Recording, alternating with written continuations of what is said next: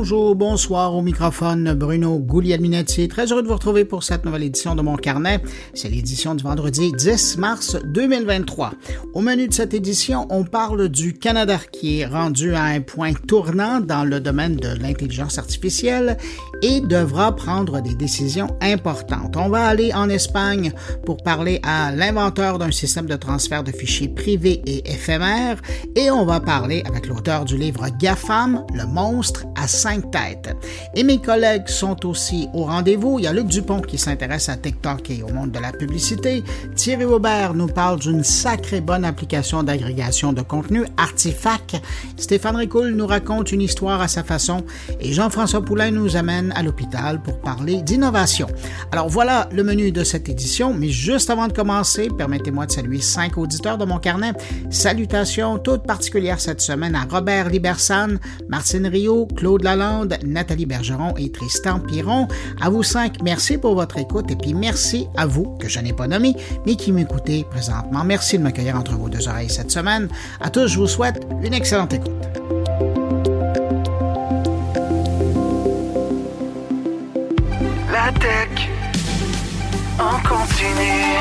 Vous connaissez Radio Mon Carnet? C'est le meilleur du podcast Mon Carnet, diffusé 24 heures sur 24, 7 jours semaine. Avec plus de 1000 entrevues et chroniques proposées par Bruno Guglielminetti, Jean-François Poulain, Thierry Weber et Stéphane Ricoul. Pour écouter Radio Mon Carnet, c'est simple. Allez sur radiomoncarnet.com ou visitez le blog moncarnet.com.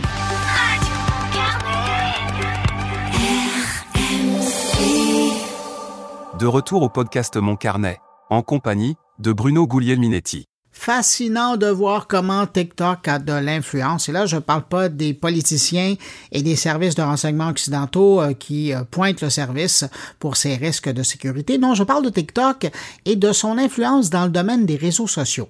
Après avoir obligé Facebook et Instagram à revoir leur copie et adapter euh, leur offre pour qu'elle paraisse aussi généreuse dans son contenu que celle de TikTok, après que YouTube ait dû revoir sa façon de présenter des vidéos, ben c'est maintenant au tour du service de musique et podcast Spotify à s'influencer fortement de l'approche TikTok. La plateforme suédoise arrive avec un lot de nouveautés cette semaine, des nouvelles fonctionnalités qui devraient aider, selon la direction de Spotify, les artistes à percer, à trouver de nouveaux amateurs pour leur travail. Dorénavant, Spotify joue la carte de la découvrabilité à l'accueil et euh, lors de l'accueil, à l'arrivée de ses utilisateurs sur la première page, ben, ils trouveront des offres de musique, de podcasts et de livres audio sous forme de vidéos qu'on peut défiler sur l'écran, ce qui évidemment rappelle TikTok. Et comme avec TikTok, ben, c'est un algorithme qui va choisir les contenus à présenter à chaque utilisateur en fonction de ses goûts et non plus en fonction de ce qui est à la mode. En passant, pour ce qui est des podcasts et livres audio, Spotify présentera les couvertures de ses produits audio avec 60 secondes d'audio et la transcription de l'extrait sur l'écran. Pour ce qui est des podcasts vidéo, eux, ben, ils pourront choisir l'extrait pour faire leur promotion.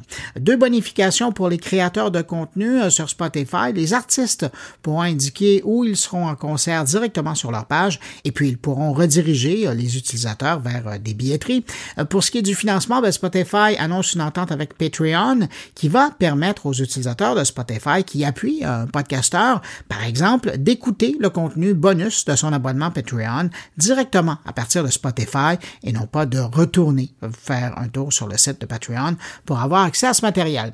Et s'il y a des podcasteurs à l'écoute ou des podcasteurs en devenir, ben sachez que Anchor n'existe plus.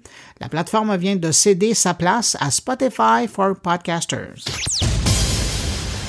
DuckDuckGo, le moteur de recherche en ligne qu'on a longtemps présenté comme une alternative à Google, mais qui commence maintenant à prendre sa place à lui, là, lance une nouvelle fonctionnalité, Duck Assistant, qui utilise l'intelligence artificielle pour fournir des réponses à certaines requêtes. La fonctionnalité est encore en phase bêta et se limite principalement à la recherche d'informations sur Wikipédia pour générer des résumés de quelques lignes. Bien que cette nouvelle fonctionnalité soit limitée, elle est quand même prometteuse et considérée comme la première étape d'une série d'outils de recherche assistés par l'intelligence artificielle qui seront offerts par DuckDuckGo. DocAssist utilise des modèles de langage développés par OpenAI et Anthropic, et bien que le robot ne puise pas son information dans une multitude de sources d'informations comme ChatGPT par exemple, DuckDuckGo estime que DocAssist sera en mesure de répondre plus adéquatement euh, et davantage aux requêtes que son moteur de recherche actuel en fournissant des réponses plus précises et des résumés de plusieurs extraits. Bien que le choix de limiter le nombre de sources puisse présenter un avantage crucial en réduisant les erreurs factuelles, ben, DuckDuckGo ne peut pas garantir que les réponses fournies par son système DocAssist seront toujours exactes, évidemment. Alors, cependant, l'utilisation euh, de modèles d'intelligence artificielle est devenue un passage obligé pour les moteurs de recherche à la suite du succès de ChatGPT. Alors, les entreprises telles que Microsoft et Google ont déjà intégré des agents conversationnels à leur moteur de recherche pour répondre aux requêtes des utilisateurs. Et voilà maintenant que c'est le tour de DuckDuckGo. On a appris cette semaine qu'Apple euh, va finalement lancer sa nouvelle application Apple Music Classic le 28 mars prochain. Apple Music Classic, euh, c'est le nom de la nouvelle application qui promet le plus grand catalogue de musique classique au monde, avec des albums exclusifs et un mode de recherche avancé. On imagine bien qu'avec un catalogue de 5 millions de titres, ce service pourrait concurrencer assez facilement les rares applications exclusives dédiées à la musique classique, notamment à Idagio et son catalogue de 2 millions de titres, qui est quand même pas mal, mais quand même avec 5 millions, ça risque de faire de la compétition. Avec une recherche euh, entièrement optimisée, les utilisateurs de l'application pourront trouver n'importe quel enregistrement du catalogue, que ce soit par compositeur, œuvre, chef d'orchestre ou même le numéro de catalogue. Depuis, ils pourront profiter des meilleurs enregistrements disponibles, euh, qui sont disponibles sur le et redécouvrir certaines œuvres dans une version immersive grâce à l'audio spatial. Accessoirement, j'ajoute que Apple Music Classical va également proposer des biographies de compositeurs et des guides approfondis pour euh, de nombreuses œuvres clés qui seront évidemment accessibles par le service. Pour profiter du nouveau service, ben, il faudra uniquement avoir un abonnement Apple Music et en passant, l'application du nouveau service sera également offerte en version Android, tout comme l'application du service Apple Music qui est déjà offerte en, version Android. C'est en septembre 2021, lorsque Apple euh, avait fait l'acquisition de Prime Phonic, que j'avais demandé à Christophe Huss, le grand érudit de la musique classique, qu'on peut lire notamment dans les pages du Devoir, ce qu'il pensait de voir Apple arriver dans le secteur et il était plutôt optimiste. Euh, d'ailleurs, je vous propose un petit extrait de notre entretien. Christophe, pour un mélomane comme vous, euh, cette acquisition de Prime Phonic par euh, Apple Music, est-ce que c'est une bonne nouvelle? Ben, c'est une bonne nouvelle dans la mesure où Apple s'intéresse à la musique classique, ce qui n'était pas apparu vraiment auparavant, puisqu'en fait, tous les, les, systèmes de streaming grand public reposent sur cette arborescence de, de chanteurs, titres de chansons et titres d'albums, qui est totalement antagoniste avec la musique classique puisque en fait déjà on a un compositeur et un interprète, donc déjà on a deux, deux artistes si j'ose dire, et ensuite à l'intérieur de ce qu'ils appellent les chansons, on a plusieurs mouvements. Donc la, la chanson 40e symphonie de Mozart, elle, a, elle a trois, elle a quatre mouvements. Donc euh, ça posait beaucoup de problèmes. Donc si Apple se dit il y a un problème là et il y a un public à aller chercher là, c'est sûr que c'est une bonne nouvelle. Est-ce que vous recommandez à Apple d'offrir une application spécifique à la clientèle euh, du classique ou de l'offrir dans son ensemble et donc ça leur permettrait de découvrir autre chose que la musique classique? Ben, écoutez, ça c'est le grand mystère pour moi parce que en fait, dans le mémo de Prime Phonic, ils ont dit on n'a pas pu se développer parce qu'on a réalisé qu'en fait les gens du classique écoutaient autre chose et là on va être intégré dans un grand tout. Ça c'est le credo.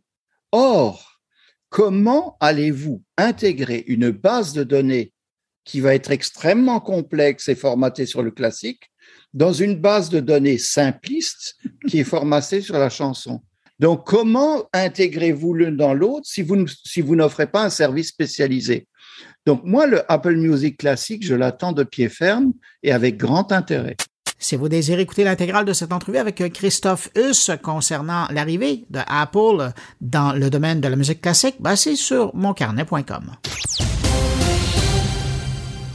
On parle beaucoup d'intelligence artificielle ces temps-ci et euh, on le sait, Montréal est maintenant reconnu comme une plaque tournante dans l'intelligence artificielle, mais je précise de la recherche dans l'intelligence artificielle.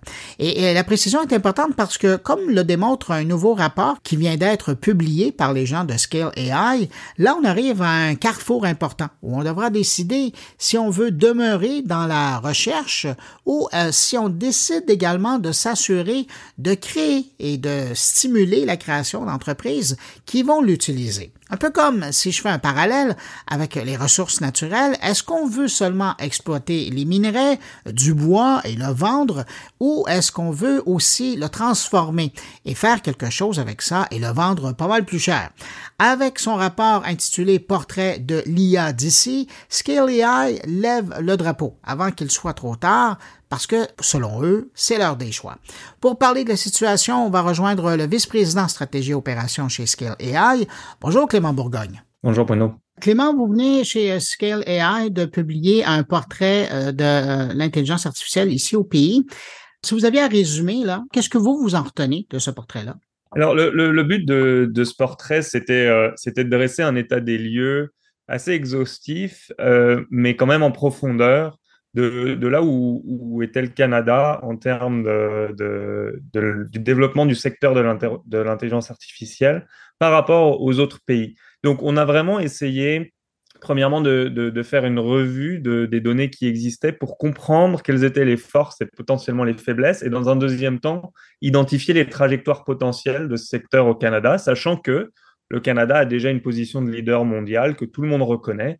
Euh, mais donc le, constat, c'est que cette position, elle est très fragile et elle est, entièrement basée sur la force de nos chercheurs euh, académiques. Et si je me base sur ce que euh, j'ai lu dans votre rapport, il est clair qu'aujourd'hui, on est rendu au carrefour et il y a des décisions qui doivent être prises là. Absolument, c'est ça un peu le constat, c'est que le, on, est sorti de, l'hiver de l'IA, comme tout le monde l'appelle, euh, au début des années 2010, avec vraiment des avancées technologiques qui ont permis la mise en application concrète de, cette technologie. C'est pas l'intelligence artificielle, c'est pas une technologie nouvelle. Euh, ça fait depuis les années 60-70 que que, ça existe dans les laboratoires, mais c'est des, avancées technologiques récentes qui ont permis de la mettre en application de façon concrète dans notre vie de tous les jours.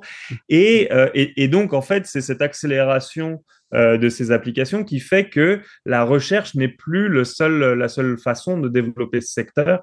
Et, donc, le Canada doit, euh, doit faire face à, euh, à, ce, carrefour qui en fait euh, consiste soit à devenir une économie qui, euh, qui utilise l'IA non seulement pour bâtir un secteur économique fort et qui créera des emplois et de la richesse pour le pays, mais qui va aussi être au service des autres services, euh, des, autres secteurs d'activité économique. Parce qu'il faut comprendre que l'intelligence artificielle, malgré ce qu'on voit dans, dans, les journaux récemment, c'est quand même une technologie qui, qui, peut être mise principalement à contribution de la performance de nos entreprises. Et on sait qu'au Canada, on a un un retard de productivité par rapport aux autres pays de, de l'OCDE en, euh, en, particulier. Et donc, euh, un, de ces, une de ces trajectoires potentielles, c'est justement que qu'on mette euh, les forces vives de, ce secteur au service du reste de l'économie. Par contre, donc ça c'est la trajectoire positive que nous, chez Scaleva, et on va essayer de soutenir. Par contre, notre notre analyse, c'est que si on ne, on ne fait pas cette transition vers, vers ce, ce, ce, cette évolution du secteur, on risque de perdre notre avantage parce que euh, les meilleurs chercheurs vont, vont vouloir aller vers euh, des, des, dans des pays où ils auront plus de liens avec, euh, avec des entreprises qui seront, elles, beaucoup plus ambitieuses dans la mise en application de, des recherches. Donc, on va toujours avoir des grands cerveaux dans nos universités, mais on risque en fait de devenir un, un, centre de recherche, un poste arriéré de, de, de, centre de recherche, et sur 15-20 ans, on risque de, perdre l'opportunité qui, qui, se présente à nous en ce moment.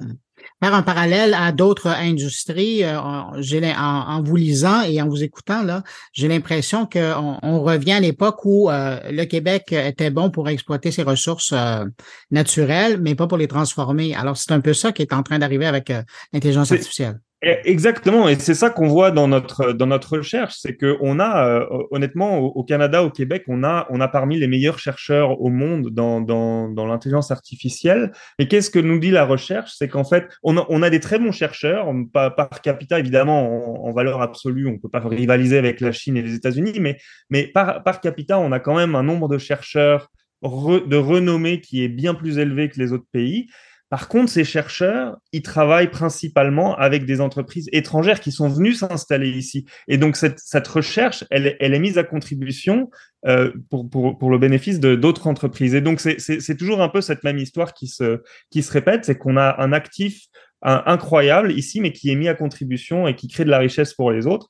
Euh, et, donc, nous, ce qu'on essaye de dire, c'est c'est à l'industrie d'investir, c'est à l'industrie d'aller euh, vers, vers ces chercheurs et d'utiliser cet actif euh, pour, pour se développer. Parce que quand on regarde un peu le, le, le, le portrait, on, on, a des, on, a, on a dessiné ça sur deux axes, en fait. Le premier axe, qu'on appelle l'axe de de, des actifs. Donc, quel est le supply, l'approvisionnement en ressources d'IA, c'est-à-dire les chercheurs, euh, les, les, startups euh, qui, qui, sont basés ici au Canada et au Québec?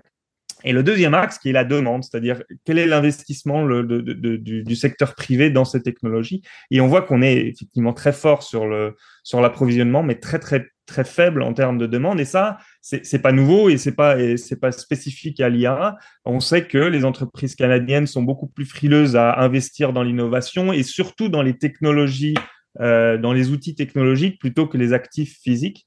Euh, et ça, ça se répercute sur l'IA et ça risque de nous faire perdre notre euh, notre notre avantage. Donc donc nous, ce qu'on dit, c'est que il y a eu y a eu en fait une une impulsion qui a été donnée très très tôt par, euh, par, par, des stratégies euh, gouvernementales assez visionnaires. Il faut le, il faut le souligner parce qu'on a tendance à souvent critiquer les gouvernements, mais cette fois-ci, ils ont, ils, ont, ils ont vraiment fait quelque chose de très bien qui a, qui a permis euh, de, de créer cet actif. Et maintenant, oui, il y a des programmes gouvernementaux qui existent, qu'LAI en, en fait partie, mais, mais il, faut, il faut surtout que, ce, que la demande, que le marché canadien se développe. C'est-à-dire que on va jamais, le marché canadien sera jamais le plus gros marché au monde. Par contre, on sait très bien que les entreprises ont tendance à créer leur euh, bureau mère ou leur, centre de, gravité là où sont leurs premiers clients. Et donc, si on arrive à faire du Canada le marché le plus attractif pour, euh, l'IA aujourd'hui, dans les quelques années qui viennent, on va non, seulement permettre à nos entreprises en IA locales de se développer et de, développer une base sur laquelle elles pourront ensuite aller conquérir des marchés étrangers, mais on va aussi attirer les meilleurs entrepreneurs et les meilleurs cerveaux qui, eux, vont voir le Canada comme la meilleure façon de, développer et de lancer leur entreprise et encore une fois, créer cette masse critique qui va ensuite permettre euh, d'aller d'aller conquérir d'autres marchés en capitalisant sur les talents qu'on a. Donc ça, c'est vraiment l'enjeu qu'on voit, c'est de, de, développer cet accès au marché euh, au Canada et de, bâtir cette demande pour les services en IA.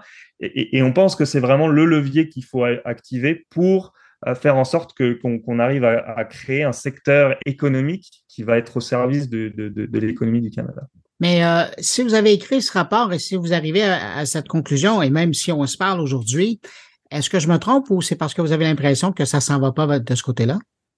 Ben, c'est sûr que nous, on voit. Alors, alors Scalea, nous, ça fait, un peu plus de trois ans, trois ans et demi qu'on est en activité. Nous, on est un fonds d'investissement qui a pour but de, déployer du capital pour, pour aider les entreprises à, à adopter des solutions d'IA dans les chaînes d'approvisionnement. Et on parle de chaînes d'approvisionnement dans un sens très large.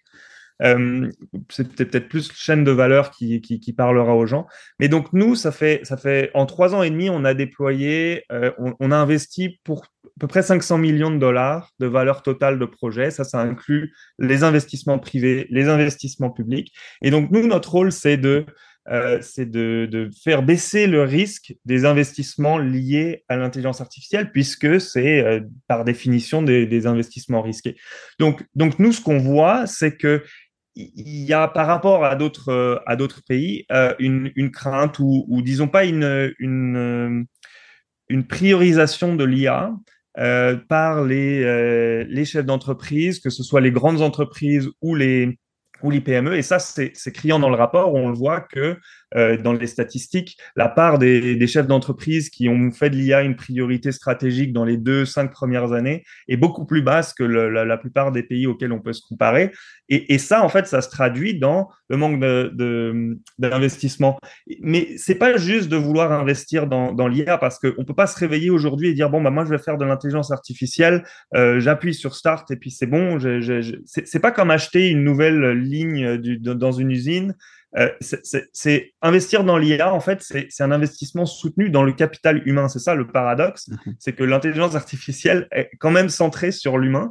Et en fait, on a besoin de, de faire, de, de, bâtir des compétences sur la durée pour pouvoir développer euh, des, un avantage compétitif. Donc, donc, nous, ce qu'on voit, c'est que c'est très, très long. Le, les cycles, généralement, de première prise de contact, quand nous, on va voir une entreprise en essayant de les, les accompagner à, la concrétisation d'un projet, ça, ça, peut prendre 12, 18, 24 mois. Et, on voit vraiment qu'il y a cette, cette lenteur. Et, c'est ça le constat qu'on fait. Et c'est l'appel qu'on essaie de faire, c'est de dire aux entreprises, non seulement il faut, il faut investir parce qu'on a un actif ici pour le Canada, mais tout le temps que les entreprises perdent à ne pas investir dans l'IA, c'est du temps que leurs compétiteurs gagnent.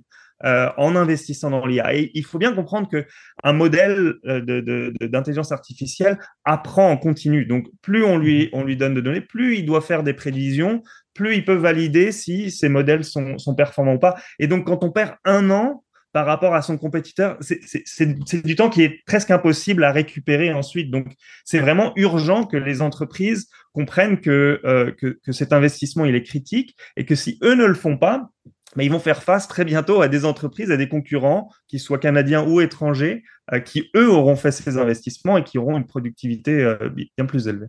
Euh, Clément, au début, vous disiez on peut pas se comparer euh, à la Chine et aux États-Unis, mais euh, dans le comparable, si on regarde, ben, notamment en Europe, je pense que c'est toujours le, lien qu'on fait, on est où? Est-ce qu'on fait pire? Est-ce qu'on fait mieux? Ou est-ce que c'est l'état général et il y a une prise de conscience? Là, on doit bouger le cocotier? C'est sûr. Alors, les, pays qu'on a essayé de, mettre en comparaison avec le Canada, c'est la France, l'Allemagne, le Royaume-Uni, la Corée du Sud et, Israël, euh, sachant que chacun ont des, contextes plus ou moins différents et des structures économiques différentes, mais on a essayé de normaliser un petit peu ça. Et, et le constat général qu'on fait, c'est que alors, le Canada est meilleur d'un point de vue euh, approvisionnement. Donc, on a des meilleurs chercheurs, on a des, on a même plus de startups qui démarrent au Canada. On a un, taux de démarrage de startups qui est très élevé. Par contre, au niveau de la demande, et c'est vraiment là qu'on est, qu'on est sous-performant. Et on, le voit, que ce soit en France avec les grands groupes du CAC 40 qui ont tous des, des, des, des énormes équipes euh, de données internes qui, qui, elles, développent des solutions à l'interne euh, pour ces entreprises, ou même en Allemagne, où, où qui a une, structure économique beaucoup plus semblable au Canada avec une, part des PME très élevée. Euh, on voit que là-bas aussi, ils sont beaucoup plus ouverts et beaucoup plus, euh, ils ont beaucoup plus priorisé les, les solutions numériques et l'intelligence artificielle euh, dans leurs investissements. Donc, donc, on voit que le Canada, le pays en soi, a un actif, mais au niveau des entreprises, c'est là qu'il y y a vraiment une faiblesse. C'est, le, le, les investissements qui sont faits. Et ça, ça date pas d'aujourd'hui. Quand on, quand on regarde les investissements dans, dans ce qui est le, les technologies de l'information, le Canada, je pense qu'en taux d'adoption de, de, euh, du cloud, euh, on, est, derrière la Hongrie en termes de pénétration du cloud dans nos entreprises. On est 26e quand on se regarde. Donc, il y a vraiment, c'est vraiment un, sous-investissement chronique qui, rend l'adoption de l'IA encore plus, difficile aujourd'hui. Mais, donc, quand on compare à, des pays, euh, les, pays européens majeurs, on voit qu'on a vraiment cet actif mais, que la demande vraiment, est vraiment euh, bien moindre ici au Canada. J'espère que vos propos ont éveillé une certaine conscience. Je rappelle donc qu'on parlait euh, notamment euh, du rapport que Scalera vient de produire, là, portrait de euh, l'intelligence artificielle d'ici. C'est disponible. Je vais mettre un lien à partir de moncarnet.com, de la page de, de l'épisode. Vous pourrez trouver un lien pour vous rendre directement jusqu'au rapport et le consulter. C'est fascinant et ça fait c'est l'état du monde, mais notre monde par rapport à, à, l'IA. Et vous allez voir, il y a, il y a de quoi réfléchir. Mon invité Clément Bourgogne, il est VP stratégie et opération chez Scale AI. Merci d'avoir pris du temps pour répondre à mes questions. Ben, merci à vous. Au revoir. Au revoir.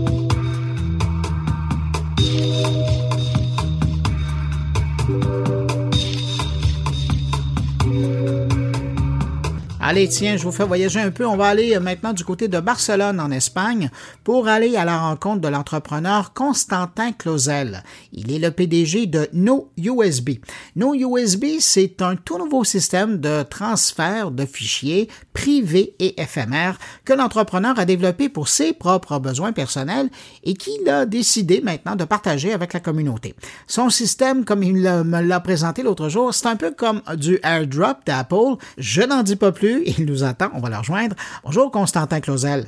Bonjour. Constantin, dans la présentation, j'ai essayé de, présenter ce qu'était euh, nos USB, mais je pense que la meilleure personne pour encore l'expliquer, ce serait vous. Qu'est-ce que c'est si vous aviez simplement l'expliquer, par exemple, à votre mère ou à votre père? Euh, bah, mes parents, ils connaissent AirDrop d'Apple. Donc, en gros, la manière la plus simple de l'expliquer, c'est que c'est comme AirDrop d'Apple, mais euh, multiplateforme. Donc, ça marche que sur, ça marche dans le navigateur. Euh, donc le principe de base, c'est de pouvoir échanger un fichier directement entre deux appareils, euh, même à distance, même s'ils sont pas forcément en face de l'autre, comme dans AirDrop d'Apple. Et, euh, et, donc c'est un peu ça, c'est le principe de, de, pouvoir échanger les fichiers entre deux, deux, ordinateurs sans avoir à les stocker sur le disque dur de quelqu'un. Parce que c'est un peu ça le, le problème de départ. C'est pourquoi est-ce qu'à chaque fois qu'on essaie de, de, de, transférer un fichier entre deux ordis, on se retrouve forcément à le copier-coller un peu partout sur des, dans des data centers, tout ça. Alors, en dehors du fait que bon, c'est pas, pas super pour l'environnement parce que ça coûte cher de, de stocker tous ces trucs-là et ça sert un peu à rien. D'ailleurs, on voit qu'ils se resserrent tous un peu, tous les tous les fournisseurs. Enfin, les, on se resserre un peu parce qu'ils essaient de facturer maintenant leurs services, mais en fait, je suis sûr que 90% de ce qui paye en fait ne sert à rien parce qu'ils stockent des fichiers qu'on verra jamais quoi. Euh, on, s'envoie tous des mails. Moi j'ai mon Slack, euh, mon Slack avec moi-même là, le, mes, mes, mes DM, mes messages privés avec moi-même dans mon Slack qui sont remplis de fichiers euh, que j'ai que j'ai un moment uploadé là parce que je voulais les récupérer sur l'ordi qui est juste à côté. Donc voilà, donc c'est un peu la, catastrophe de ce truc-là. Et en plus, il y a toujours un problème en plus parce que quand on s'envoie des mails Enfin, en général, le truc le plus direct quand on a quelqu'un en face de soi et qu'on veut s'envoyer des fichiers, euh, c'est d'envoyer des mails. Euh, et donc le problème, c'est que bah ça, ça, il y a 10, 10 mégaoctets de, de limite, il y a plein de trucs. Après, il y a des services qui permettent d'uploader sur le service, puis ensuite d'envoyer le, le, mail à l'autre. Euh, non, là, le but, c'est juste d'avoir un truc rapide. Il y a un QR code, on l'affiche, on flash le QR code et on, on peut drag and drop des fichiers d'un côté euh, on transfère en direct de l'autre côté. Donc, c'est, ça peut être du peer-to-peer direct et en cours, euh, mais pourra pas forcément marcher en 4G, malheureusement. Donc, euh, en fait, ça fonctionne surtout avec des relais pour aller très, très vite.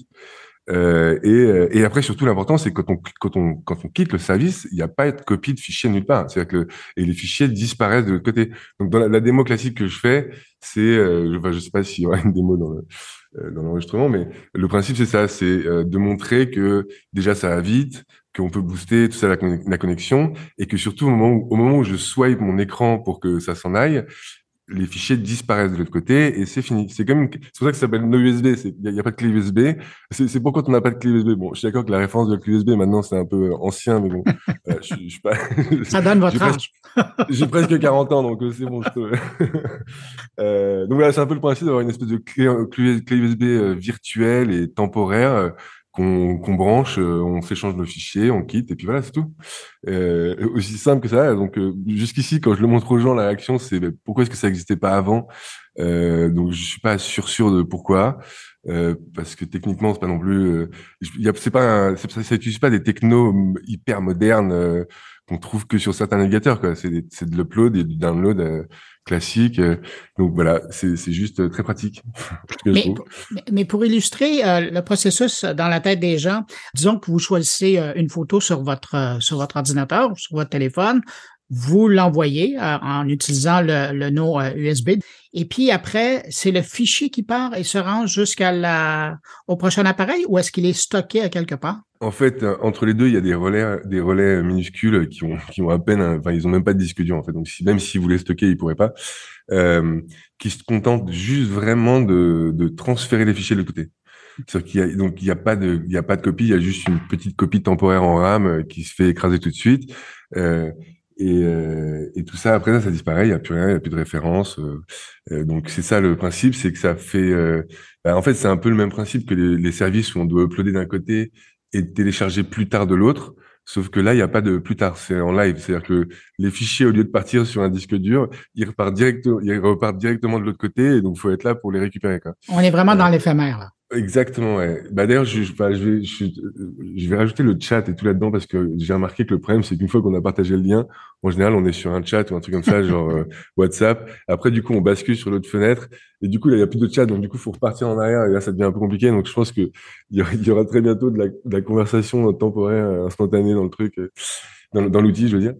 Euh, mais ça, c'est pas encore, euh, c'est pas encore tout de suite, tout de suite. Non, là, je me concentre plus sur euh, des trucs du genre, des sujets euh, comme l'encryption point à point, qui sont importants dans certains domaines. par exemple, alors moi, je suis français, donc le, dans le médical en France, par exemple, il y a beaucoup de contraintes. J'imagine que ça va être pareil un peu partout dans le monde. Il y a beaucoup de contraintes de de ce qu'on fait des fichiers personnels des patients. Donc on peut pas les stocker sur n'importe quel cloud, on peut pas euh, voilà, on peut pas faire n'importe quoi, on peut pas les envoyer sur WhatsApp exemple, c'est pas possible. Euh, enfin c'est pas les en tout cas pas, celui qui fait ça, c'est pas bien. Euh, donc donc voilà, donc là l'avantage ce serait de fournir une solution comme ça pour les métiers qui ont besoin de de, de sécurité avant tout et de savoir que c'est bien encrypté de chaque côté. Donc c'est tout ça. Là, il y a, il y a un peu d'expérimentation avec ce qui s'appelle WebRTC, c'est la techno qui est dans les navigateurs de base pour faire du peer-to-peer euh, euh, réel, je veux dire, euh, qui va directement d'une IP à l'autre sans passer par des serveurs relais. Malheureusement, c'est pas, c'est, encore disponible sur, en fait, pas tant de navigateurs que ça. En fait, il n'y a pas toute l'API, donc c'est, c'est en cours, mais c'est pas mal pour l'instant. C'est, assez, je pense que ça peut être mal, surtout pour des fichiers très très gros et tout, ça, ça peut marcher apparemment. Euh, mais bon, voilà. Donc là, c'est plus des, des sujets comme ça de euh, pour essayer de couvrir des, des, niches professionnelles qui ont des besoins particuliers de transfert de fichiers et qui ne peuvent pas se permettre de les copier. Ouais. Vous, vous, venez d'évoquer la, la, la, taille des fichiers. Euh, est-ce que vous avez euh, limité le service à une certaine taille de fichiers? Alors, pour l'instant, ouais, j'ai, je, la, la, version gratuite est limitée. Il y a des limites journalières et une, une limite totale. Euh, ensuite, j'ai fait deux offres. Et, et ça ressemble à quoi, les limites? Les limites, alors la limite en, gratuit, c'est alors il y, a, une limite de vitesse. Déjà en gratuit, on est limité pour l'instant. les limites vont bouger. J'ai besoin d'avoir le retour utilisateur. Euh, la limite en gratuite en vitesse, c'est 512 kilooctets secondes. Sauf qu'on a un boost par jour qui permet de monter à 1 mégaoctet seconde. Euh, et on est limité en gratuit. je vais peut-être aller un peu loin dans les règles du jeu, euh, parce qu'à la base, j'ai pas mal développé de jeux vidéo aussi, donc c'est pour ça. Euh, donc j'ai fait un truc où il y a une, limite journalière de 512 mégaoctets en gratuit, mais qu'on peut étendre en regardant une pub. Et à chaque fois qu'on regarde une pub, on, on gagne 200 mégaoctets plus. Euh, et euh, il y a une limite totale, je sais plus exactement, je crois que j'ai mis euh, mis 5 gigas ou 10 gigas comme ça. Euh, et après, donc il y a des trucs, il y a deux, deux offres payantes pour l'instant qui sont une à 3 dollars euh, aux États-Unis et une l'autre à 5 dollars. Où là les limites sont, sont plus grandes. Donc par jour, ça va plus être, je crois, 12 et 20 gigas, un truc comme ça. Mais bon, pareil, il faut que je vois si je les étends. Et après, il y a pas, bien sûr pas de limite totale et et, les, et, après, la vitesse est plus rapide, je crois, si je me rappelle bien, c'est c'est de, de, un, euh, de base, un ou 2 mégas, et l'autre 3 mégas. Et pareil, il y a des boosts aussi, alors, parce qu'il y a ce truc de boost qui permet de faire des, de la, plus de bandes passantes de, pour un téléchargement. Et, et, sinon, là, je, mais là, sinon, je, je prépare une offre pro euh, sans limite. En fait, j'aimerais bien avoir un, truc complètement pro où, euh, où là, par contre, il n'y a plus aucune limite de, de, de, transfert et tout, parce que c'est un peu le principe de base du, du transfert direct sans stockage. C'est que théoriquement, il n'y a, a pas vraiment de raison de mettre une limite de, de transfert. En fait, pour l'instant, c'est juste pour, je sais pas encore. Que, donc, le but, c'est juste de monitorer un peu les, les, les, usages et tout, et je verrai si, si à terme, j'ouvre complètement la partie euh, euh, même gratuite ou pas. Enfin, ça dépend un peu comment c'est fait. Par exemple, a, là, j'ai sorti une app, euh, un bot Discord, euh, assez pratique où donc on tape euh, slash share files et ça affiche un lien de partage. Euh, ça ouvre un drive USB, n'importe qui peut se connecter dessus, se partager des fichiers. C'est bien pour les communautés, par exemple, de, de, graphistes qui doivent se partager des gros PSD, des gros fichiers Photoshop, je veux dire, des trucs comme ça. Donc voilà, juste, en fait, ces limites-là, je les ai faites un peu comme ça pour l'instant pour voir un peu comment ça se passait. J'ai pas, j'ai pas eu de plainte euh, jusqu'ici, donc euh, voilà. Mais, euh, mais oui, non, c'est sûr que ça va bouger, c'est sûr. Euh, Et vous, vous parlez justement des commentaires. Qu'est-ce que vous avez reçu comme commentaires de la part de vos utilisateurs jusqu'à maintenant? Alors, bah, pour l'instant, la, la, réaction principale, c'est, c'est, c'est, Enfin, on me demande souvent c'est quoi la techno, mais en fait, il n'y a pas de techno particulière, c'est ça qui est marrant. Euh, on me demande aussi bah, comment ça se fait que ça n'existait pas avant. Donc, les gens pensent qu'il y a forcément un hic à un moment un autre ou que ça marche pas. Et donc, jusqu'ici, j'ai, ça, ça marche toujours, même dans les espèces de navigateurs infernales de, savez, quand, quand on ouvre un lien depuis, par exemple, Messenger de Facebook, ça ouvre pas vraiment un navigateur, ça ouvre un, une web view, en fait, on appelle ça. Et ça, euh, bah, du coup, il n'y a plus de tab, il n'y a plus de trucs comme ça, mais on peut en fait quand même s'en sortir. J'arrive à, faire marcher le truc dans ces espèces de petits navigateurs embarqués. Euh, donc non, je sais pas, pour l'instant, a... c'est tout ça les questions, c'est mais c'était où avant ce truc quoi, Voilà, c'est la réaction principale. Et, euh, et pour l'instant, non, c'est bien, les tests, se sont bien passés, il y a eu beaucoup, beaucoup de... C'est des millions de edge cases euh, euh, c'est terrible. Avant, c'était quand même plus facile parce que déjà, on se plaignait avec Internet Explorer. Euh, je, me, rappelle qu'on se plaignait déjà bien parce qu'on devait faire les CSS deux fois, tout ça. Euh, mais maintenant, il y a, c'est pas trois navigateurs, il y en a, trois sur desktop. Euh, alors sur iOS, ils sont tous un peu pareils, mais tous un peu différents. Euh, puis il y a ceux qui sont dans les WebView, il y a tout ça. Je sais pas combien. Je me suis retrouvé à devoir tester deux cas, mais c'est, ça devient terrible. C'est le syndicat des développeurs web de faire son boulot. Constantin, qu'est-ce qu'on peut vous souhaiter pour les mois à venir? Ben, que, que du beau temps déjà pour commencer. je suis en Espagne maintenant. Oui, d'ailleurs, je suis, je suis pas en France, je suis en Espagne. Euh, non, bah, que, ça, que ça fonctionne bien, que, le, que les gens découvrent ça, se prennent l'habitude de s'échanger des fichiers de cette manière-là, parce que c'est vrai que finalement, c'est ça qui est un peu terrible, c'est que, ben, on, en fait, on a trouvé, on a 50 000 manières différentes de s'échanger des fichiers. Donc, je suis bien conscient qu'en fait, c'est presque plus une sorte d'usage qu'autre chose, là, que nos USB. Euh, donc voilà, c'est surtout que les gens prennent le réflexe de se dire, attends, je, vais arrêter de, de copier-coller mes fichiers partout. Et, euh, je vais les transférer direct, paf. Et puis, pour l'instant, c'est bien. La démo, ce qui est bien, c'est qu'il y a un effet waouh évident où les gens disent, waouh, c'est fou. Genre, on leur fait la démo en 4G et tout, ça marche super bien. Donc, c'est ça, faut, faut que ça, faut que ça rentre. C'est ça, c'est, un peu un problème de, d'usage, ouais, ça prend l'habitude. Ben, écoutez, euh, je vais inviter les gens qui nous écoutent à essayer euh, l'outil. L'adresse est nousb.co.co. Alors, je vous invite à aller faire un tour, essayer ça. Constantin Clausel, qu'on rejoignait à Barcelone, PDG de nos USB. Ben, merci. Et puis, euh, merci ben, merde pour la suite. Au revoir. Ouais, merci. Au revoir.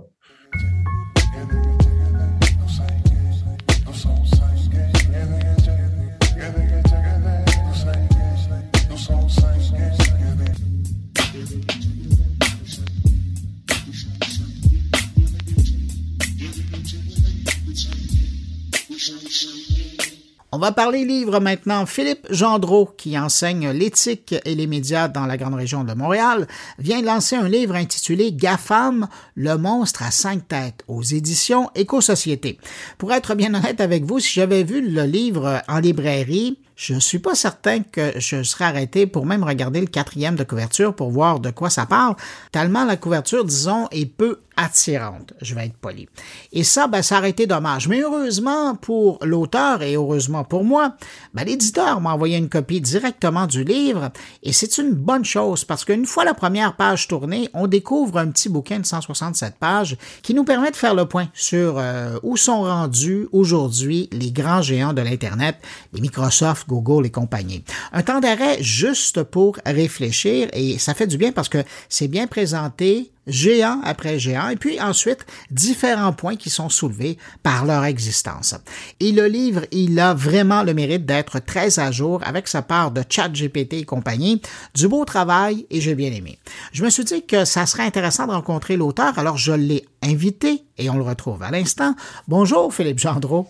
Bonjour. Philippe, ben d'abord, merci d'avoir accepté mon invitation, puis félicitations pour le petit euh, ouvrage GAFAM, le monstre à cinq têtes. Eh, écoutez, merci quand j'ai lu le bouquin, j'ai trouvé ça le fun parce qu'évidemment, on parle des GAFAM, on parle de, toutes ces grandes entreprises-là, mais euh, l'idée m'était passée par la tête. Pourquoi vous n'avez pas appelé ça un abécédaire du GAFAM? Euh, au départ, ça devait être un livre qui devait parler des données. Puis en parlant avec euh, mon éditrice Pauline Gagnon, je dis, on parle des GAFAM, puis beaucoup de gens autour de moi, quand on nomme GAFAM, ils savent pas les nommer ou ils savent pas expliquer l'acronyme euh, puis là, je parle de gens de, différentes euh, ah, générations. De tout âge. Oui, oui, oui, exact. Euh, puis là, je me disais, bon, ça pourrait être une première étape que dresser le portrait de qui sont les GAFAM et surtout, parce que vous avez vu, j'essaie de montrer leur propriété. Donc, euh, euh, puis ça, ça change vite, on le sait, là. C'est pour ça que je trouve que Éco-Société a été très euh, courageux, la, maison d'édition a été très courageuse de dire, OK, on se lance là-dedans parce que ça change tout le temps. Dernière minute, j'ai fait ajouter une mention à propos de ChatGPT parce que tout ça était en train de se régler au moment du, du processus euh, final. Fait que c'est pour ça que je souhaitais pas que ça soit vraiment un abécédaire comme un, guide touristique sur le territoire du GAFAM. Donc, euh, comme si j'amenais les jeunes à regarder, puis je dis les jeunes, mais je sais très bien que ça va passer dans les mains des parents, des grands-parents, pour comprendre qu'est-ce que c'est ces entreprises-là. Mais là, je reviens sur ce que vous me dites, je trouve ça intéressant. Euh, ça veut dire que vous êtes fait de violence un peu? Si au départ, vous vouliez que ça soit un livre qui porte sur les données, euh, non, pas du tout, parce que... Euh, parce que vous en parlez à l'intérieur, là. Exact. Ouais. Je me disais, vaut mieux passer par les grandes machines pour expliquer comment elles fonctionnent que simplement viser tout de suite la, la, le traitement des données, des métadonnées. Puis, en même temps, euh, je, je suis enseignant, bon, depuis 27 ans. J'ai développé un cours qui s'appelle Éthique et médias, puis je suis très chanceux que mon milieu m'a épaulé là-dedans. Je le donne depuis 19 ans je, je, je, me sens tellement privilégié de donner un cours sur les médias depuis 19 ans parce que vous pouvez juste penser rapidement à tous les médias qui ont fait leur apparition depuis 19 ans. Euh, donc, euh, pour moi, quand j'ai terminé l'université, je voulais amener euh, vraiment les élèves à comprendre l'impact des médias à l'époque, puis ça n'a pas cessé de prendre de l'envergure. C'est pour ça que mon projet était vraiment de les accompagner à comprendre, puis à leur donner, dans le fond, les outils de pousser plus loin, parce que j'imagine que vous avez eu l'occasion de rencontrer M. Saunier mm -hmm, et les barbares oui. numériques. Mm -hmm. Ben, moi, dans ma tête, là, j'écrivais mon livre en me disant, j'aimerais ça que les jeunes, après avoir lu mon livre, aillent voir le livre de M. Saunier, aillent lire sur les métadonnées. Donc, comme une porte d'entrée vraiment une porte d'entrée. Puis, j'ai même pas le temps de voir tout ce que je vois dans le livre, dans mes cours, parce que je traite de l'ensemble des médias de masse. Donc, je peux même pas aller avec la même profondeur que, que je vise dans le livre, là. C'est intéressant ce que vous dites par rapport à la mouvance de votre sujet euh, d'enseignement, parce que contrairement à un prof de français, quoique le français de temps en temps change, oui. mais ou, oui. ou, à la mathématique ou à la philosophie, si vous voulez, oui. votre cours à vous, là, il est en mm -hmm. perpétuelle mutation d'une année à l'autre. Vous ne pouvez pas reprendre, je vais prendre l'exemple, vous ne pouvez pas prendre vos acétates et les repasser l'année d'après, ça ne marche plus. Impossible. Puis c'est même le défi que j'aime, puis c'est vraiment un sacré défi parce que mes cours commencent toujours avec de l'actualité liée aux médias. Donc, dans le fond, je, je, je suis comme une espèce de, de, de, de, chasseur de nouvelles qui relève des enjeux éthiques liés aux médias. Donc, à chaque début de période, j'essaie de voir avec les élèves en quoi les médias qu'on utilise, qu'on consomme, euh, amène des enjeux éthiques. Je vous prends un exemple. Aujourd'hui, je traitais de la nouvelle euh, concernant euh, la responsable des communications pour la Société d'assurance automobile du Québec, ouais. qui a vu une de ses photographies Facebook être publiée dans le Journal de Montréal avec son commentaire, puis de rappeler aux élèves que ce qu'on met sur Facebook peut devenir très public.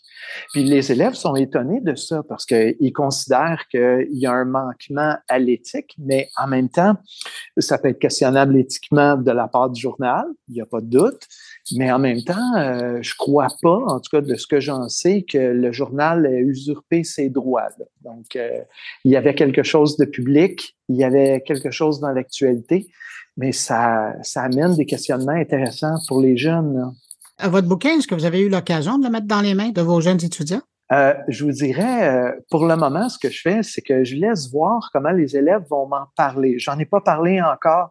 Euh, c'est arrivé en début d'année que je dise que j'étais en train de mettre la touche finale sur un livre, mais les jeunes ne l'ont pas vu encore. Le lancement officiel a lieu la semaine prochaine, mmh. donc euh, au Renard Perché, euh, jeudi prochain à 17h30. Les gens sont, euh, sont les bienvenus. Et à partir de ce moment-là, quand le lancement va être fait, je le sais que les élèves vont avoir le livre dans les mains. J'ai vraiment hâte de savoir ce qu'ils en pensent. Ouais. C'est drôle parce que vous parliez de la réaction de vos étudiants par rapport à l'utilisation de photos d'une dame dans le domaine de, médias. Dans le livre, ben, vous abordez le fait que ce serait important, selon vous, de légiférer dans le domaine. Est-ce que ça, c'est une, est-ce que vous l'entendez de la part de vos étudiants ou est-ce que c'est le, le vieux professeur qui réfléchit de sa sagesse, se dit, ben, il faudrait peut-être euh, encadrer ça? Ben, sachant que j'avais la chance de vous rencontrer aujourd'hui, je me doutais bien qu'on était pour aborder la question de la perception des jeunes. Puis l'avantage que j'ai, c'est que je suis vraiment connecté à la culture des jeunes tous les jours. Donc, quand je vous parle d'actualité, j'amène des questions, mais je leur en pose aussi. Puis aujourd'hui, je leur ai demandé comment vous percevez mes réflexions quand je vous parle euh, du fait que les données qui sont recueillies par TikTok euh, peuvent servir euh, au gouvernement chinois, qu'on ignore même l'usage que ces données-là pourront peut-être amener à faire par le gouvernement chinois dans un proche avenir, dans une élection peut-être dans quatre ans, quatre ans ou huit ans, pour définir les utilisateurs TikTok en Amérique et ailleurs.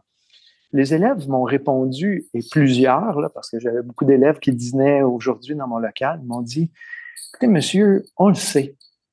On sait que les données sont accumulées sur nous. Vous nous apprenez rien. Mais on aime apprendre les possibilités et les mondes possibles que vous nous apportez. Mm-hmm. C'est comme si je contribue à leur réflexion, mais leur frustration est la même notre génération, à vous et moi, ou à celle euh, euh, des, utilisateurs plus vieux que nous, c'est qu'on se sent dépassé par tout ça. Et la responsabilité, c'est les gouvernements qui doivent la porter. Euh, nous seuls par rapport à TikTok, nous seuls par rapport à Google, Apple, Facebook, Amazon, Microsoft, on est trop petits. Et il doit se passer quelque chose politiquement. Puis comme j'en parlais dans le livre, ben moi je peux pas rencontrer Monsieur Justin Trudeau. Demain matin, j'aimerais le rencontrer pour lui en parler. Je vais être mis sur une liste d'attente. Mais si on regarde le nombre de fois que les lobbies de Google, Apple, Facebook, Amazon et Microsoft ont pu rencontrer le premier ministre du Canada, ben c'est comme si ils avaient des déjeuners réguliers ensemble. Et c'est ça qui est injuste, qui ne correspond pas à un État démocratique non plus. Puis c'est pour ça que ma visée avec ce livre-là, c'est vraiment d'amener les jeunes à connaître, comprendre, démystifier. Et je sais que ce sont des citoyens. Je veux leur faire prendre conscience qu'ils sont citoyens et qu'un jour, ça va être des électeurs. Ça va devoir être des enjeux électoraux. Puis à courte vue, il euh, faut pas qu'on attende. Ça devrait être maintenant. Est-ce que vous les trouvez assez critiques, vos étudiants? Par rapport euh, aux réseaux sociaux, aux GAFA? C'est comme si euh, ils vivaient dans un éternel paradoxe. Il y a le côté consommateur, on peut comprendre facilement les émotions fortes, les médias sociaux, c'est ça. On les a vécus nous-mêmes et on les vit encore. Exact, on est encore dedans. On se fait prendre dans des pièges. Je le dis à mon amoureuse, euh, bon, je, je, viens de tomber dans le piège. J'aurais dû vérifier, j'aurais dû penser un peu plus. Puis donc, on comprend comment les jeunes consomment les médias. En même temps, euh, le cours que je leur donne, c'est vraiment de développer des réflexes. S'il y a émotion forte, il y a anguille sous roche. Euh, qui a diffusé? Puis souvent, en finissant l'année, je leur dis, ben si vous pouvez vous souvenir qu'il faut vérifier qui a diffusé l'information et pourquoi, euh, j'aurais gagné mon pari. C'est là que je trouve qu'il y a comme une espèce de, une espèce de dualité. Ils savent qu'ils doivent vérifier, mais ils sont des consommateurs qui sont happés par l'émotion.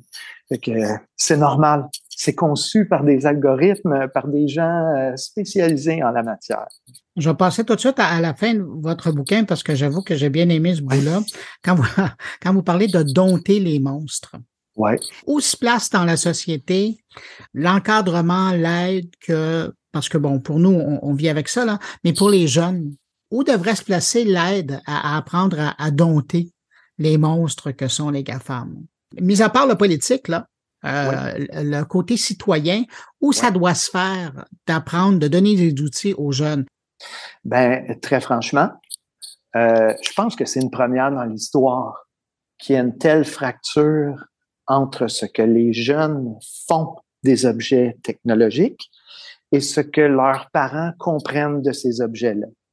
Donc, euh, c'est une première dans l'histoire où les jeunes sont tellement à l'affût des nouveautés.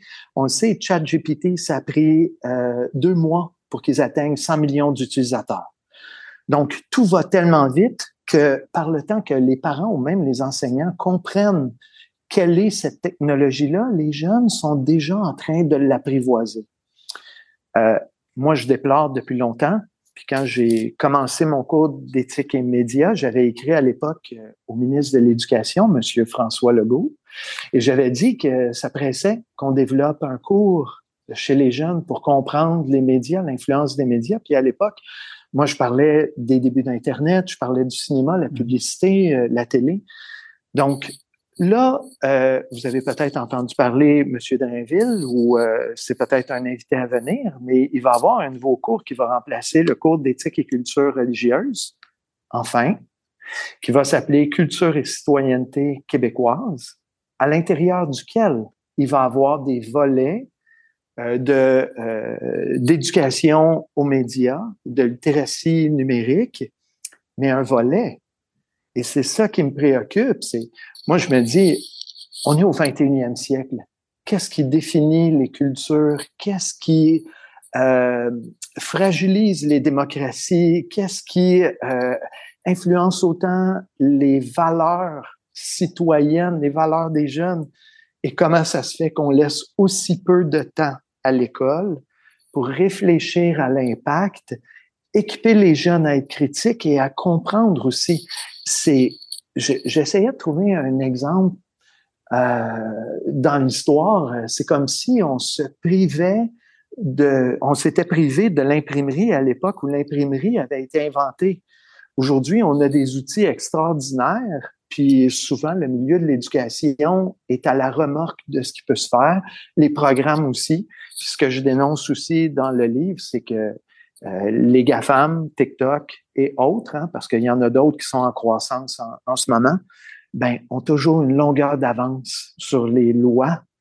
Donc, euh, si les programmes du ministère de l'Éducation sont toujours en retard, si les lois sont toujours en retard, ben, on peut se poser la question si on est de notre temps. Je pense que c'est là-dessus qu'on on va terminer l'entrevue. La question est posée. Et puis, euh, je, pense que il y a une partie de la réponse qui se trouve dans votre livre. GAFAM, le monstre à cinq têtes, c'est publié aux éditions Éco-Société. Euh, Philippe Gendreau, merci d'avoir pris du temps de répondre à mes questions. J'invite, je le disais dans l'intro, moi j'ai beaucoup aimé votre bouquin parce que euh, ça permet de prendre un temps d'arrêt et de réfléchir et de faire un portrait d'une situation de, de ce que sont les GAFAM. Et puis après, ben, c'est à nous comme citoyens d'aller plus loin et, et d'aller dans un sens ou dans un autre. Merci beaucoup d'avoir répondu à mes questions. Merci à vous. C'est vraiment gentil de m'avoir invité. Merci. Au revoir. Merci.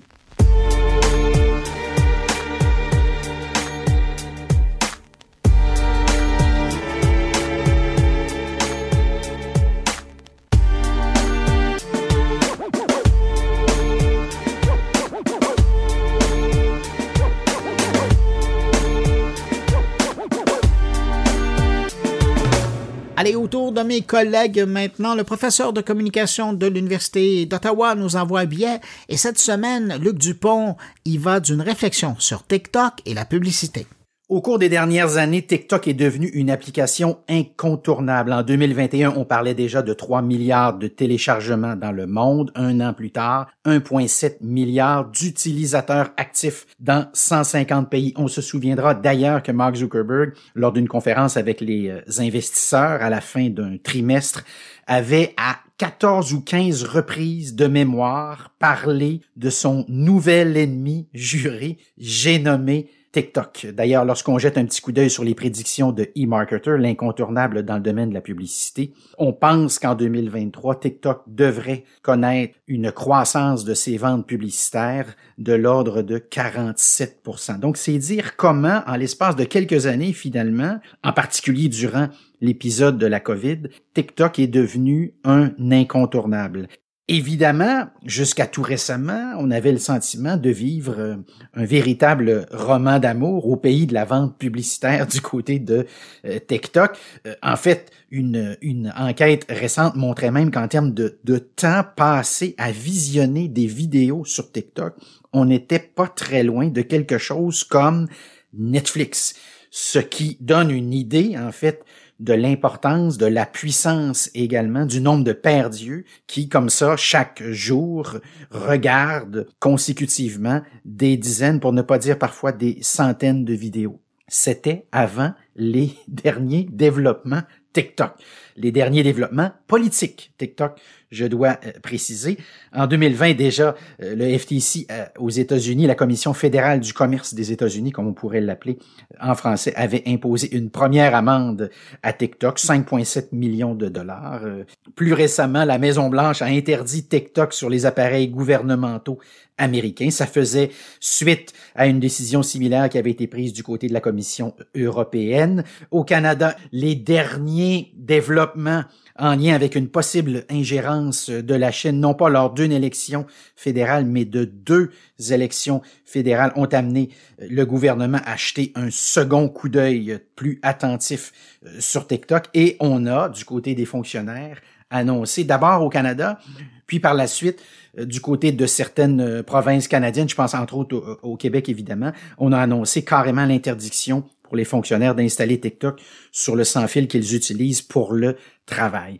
Lorsqu'on jette un petit coup d'œil un peu plus attentif sur les problèmes que pose euh, TikTok, sur le plan, je dirais, éthique d'abord, mais vous comprendrez très rapidement que chacun de ces problèmes-là a des conséquences sur le plan publicitaire. Si éventuellement moins de perdus peuvent s'enfarger dans les publicités euh, TikTok, évidemment, évidemment que lentement mais sûrement on risque de vendre un peu moins de publicité. Alors les préoccupations, elles sont à quatre niveaux, donc préoccupations en matière de sécurité euh, nationale. Alors TikTok avait reconnu en novembre 2022 que certains employés en Chine pouvaient accéder aux données d'utilisateurs européens et avait admis en décembre que les employés avaient utilisé ces données pour traquer des journalistes. Par ailleurs, toute la question des contenus inappropriés, TikTok a été euh, critiqué à de nombreuses reprises pour ces contenus-là, en particulier ceux qui s'adressent spécifiquement aux enfants et aux jeunes euh, adolescents.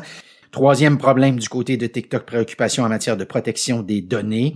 Dans quelle mesure ces données-là sont protégées, sont protégées euh, également et ne sont pas partagées avec euh, des tiers. Remarquez qu'à certains égards, on se souviendra certainement de l'épisode Facebook euh, de ce côté-là. Et c'est un problème qui est récurrent dans, dans l'industrie, spécialement des, des médias sociaux, où parfois on apprend par la bande qu'il nous arrive momentanément de partager avec des tiers des informations en lien avec les utilisateurs ce qui avait d'ailleurs amené euh, Apple, on se souviendra plus récemment, à revoir tout ça euh, complètement.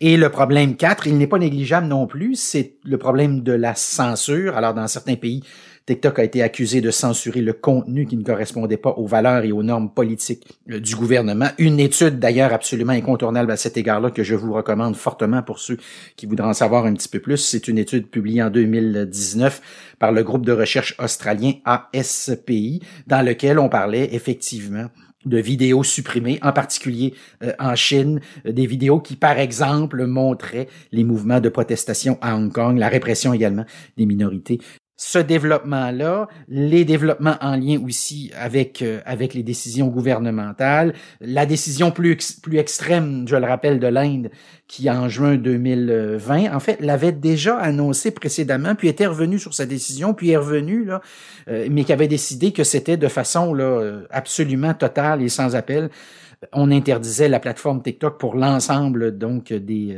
des Indiens. Alors on devine que tout ça, tôt ou tard, finira par avoir une implication sur le plan euh, publicitaire. Tant qu'on s'intéresse aux fonctionnaires, les fonctionnaires d'un certain âge, je suis obligé de le préciser, ben, il y a plus ou moins de danger. Mais à partir du moment où, lentement mais sûrement, on ouvre une première porte qui mène à une deuxième, puis à une troisième, on peut penser que les belles années faciles sur le plan publicitaire, sur le plan de la croissance également de TikTok, elles sont derrière, elles sont derrière la plateforme, qu'on risque à plus ou moins brève échéance de connaître un certain plafonnement des ventes, euh, des ventes publicitaires, des perdus aussi que l'on réussit euh, à attirer. Et à cet égard-là, ben, je parlais en tout début de balado des inquiétudes de, Facebook. Eh bien, momentanément, Mark Zuckerberg finalement peut dire merci aux gouvernements occidentaux parce que momentanément, on sent bien que Meta risque d'aller chercher des sous qui s'étaient déplacés du côté de TikTok.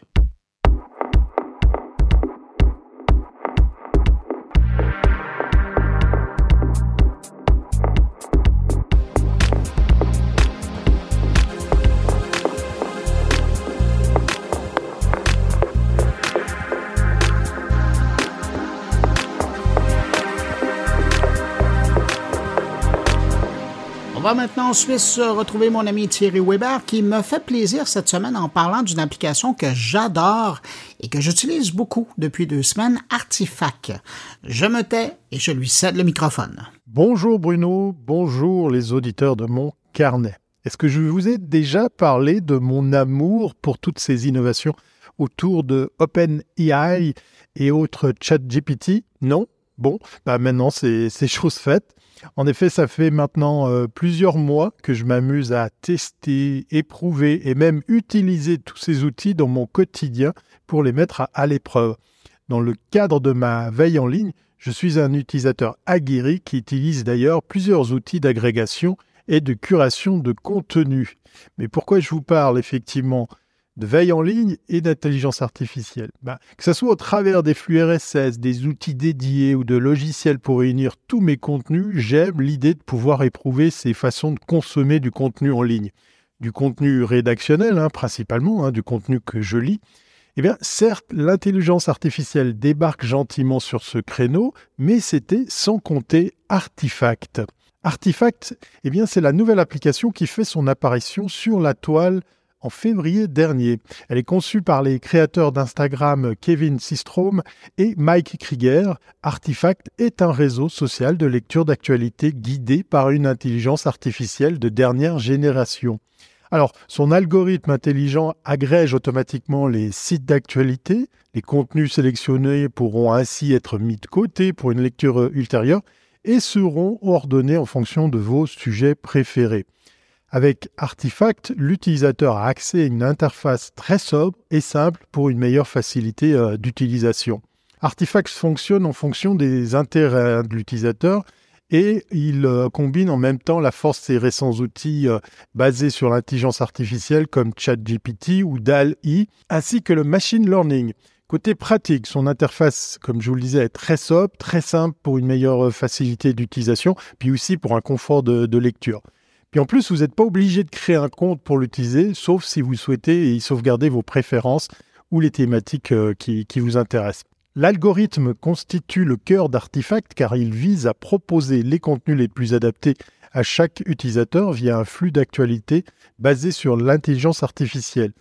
Eh bien, euh, ce contenu proposé en adéquation avec les centres d'intérêt de chaque utilisateur il vient de sources principalement US pour le moment, principalement en anglais. Les fondateurs de ce réseau le nomment le réseau social euh, TikTok du texte. Comme TikTok, il fonctionne en fonction des intérêts euh, des consommateurs et des utilisateurs. D'ailleurs, les créateurs d'artefacts se sont inspirés de Facebook en ajoutant un pouce tourné vers le bas pour signifier qu'un contenu vous déplaît ou un pouce pour le haut pour pouvoir euh, bien euh, notifier votre intérêt de ce contenu. Vous pourrez également ajouter votre carnet d'adresses pour voir les articles populaires chez les personnes de votre entourage, comme une sorte de réseau social de partage de contenu. Artifact est une application prometteuse qui apporte de la valeur ajoutée pour l'utilisateur en lui permettant de créer un flux d'actualité personnalisé, guidé par une intelligence artificielle de dernière génération. L'application permet aux utilisateurs de se tenir informés des dernières nouvelles en temps réel. Cette app est actuellement diffusée uniquement aux États-Unis, mais vous pouvez déjà vous amuser avec. Cependant, il y a fort à parier aussi que cette application va rapidement s'exporter dans le monde entier. Là, je pense plutôt aux sources d'informations, puisque comme je vous le disais, on est plus ciblé sur des titres américains pour l'instant les créateurs de cette application ont une idée brillante et ont su se démarquer sur le marché des applications d'actualité. Est-ce là un nouveau concurrent aux outils aussi proposés par exemple par Apple sur iOS? Le temps nous le dira. Cela fait maintenant plusieurs semaines que j'utilise cette application et même si je m'accroche dans l'attente de voir des titres européens ou en français, je suis très heureux de pouvoir compter sur mes outils habituels de veille en ligne que ce soit un Feedly pour agréger mes flux RSS, un Flipboard pour faire presque de même, mais également pointer sur des titres connus et surtout partager tout cela sur mes réseaux. On va donc donner encore un peu de temps à Artifact, qui, on le rappelle, est encore en préversion et principalement orienté vers le marché US pour l'instant. Et vous, à part écouter mon carnet, quelles sont vos sources d'informations que vous lisez sur votre téléphone intelligent? Je suis curieux de le savoir. Vous avez le droit de lâcher vos réponses dans les commentaires. Allez, informez-vous bien, portez-vous bien et à très bientôt si c'est pas avant.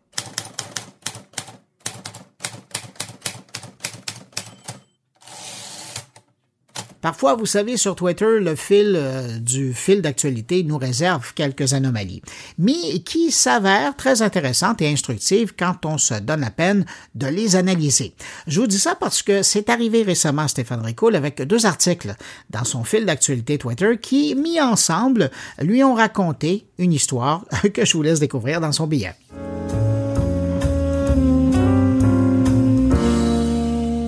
Tous les jours de la semaine, du lundi au vendredi, je me fais un devoir de passer au travers de l'actualité liée à l'économie numérique. Je le fais non seulement pour pouvoir réaliser ce billet hebdomadaire qui me fait plaisir de partager, mais je le fais aussi pour mieux comprendre les interrelations entre mouvements économiques, politiques, géographiques et sociétaux afin d'être le plus performant possible dans mon métier, de bien comprendre les véritables enjeux de nos entreprises au Québec, qui les obligent la plupart du temps à évoluer et réaliser leur transformation organisationnelle. Mais parfois, le hasard des choses fait que dans mon fil d'actualité matinale se retrouvent deux articles dont les titres lus en séquence me donnent autant d'idées de sujets à couvrir que de sueurs froides. Et cette semaine, je vous jure que je ne vous mens pas, je me suis retrouvé face à un premier titre d'article du Washington Post qui disait Maintenant en vente vos données sur votre santé mentale, une traduction proposée par Google Translate, et un second titre d'article, cette fois-ci tiré de ce qui me semble être un blog d'un certain John Haid, qui disait, toujours selon Google Translate, les médias sociaux sont une cause majeure de l'épidémie de maladies mentales chez les adolescents. Avoir voulu l'inventer, nous n'aurions pas fait mieux. Mis bout à bout, dans ma tête en tout cas, ça donne comme titre pour ce billet l'art de créer un enjeu de société et de réussir à le monétiser. On se moque de nous. Je reviens donc aux articles en question.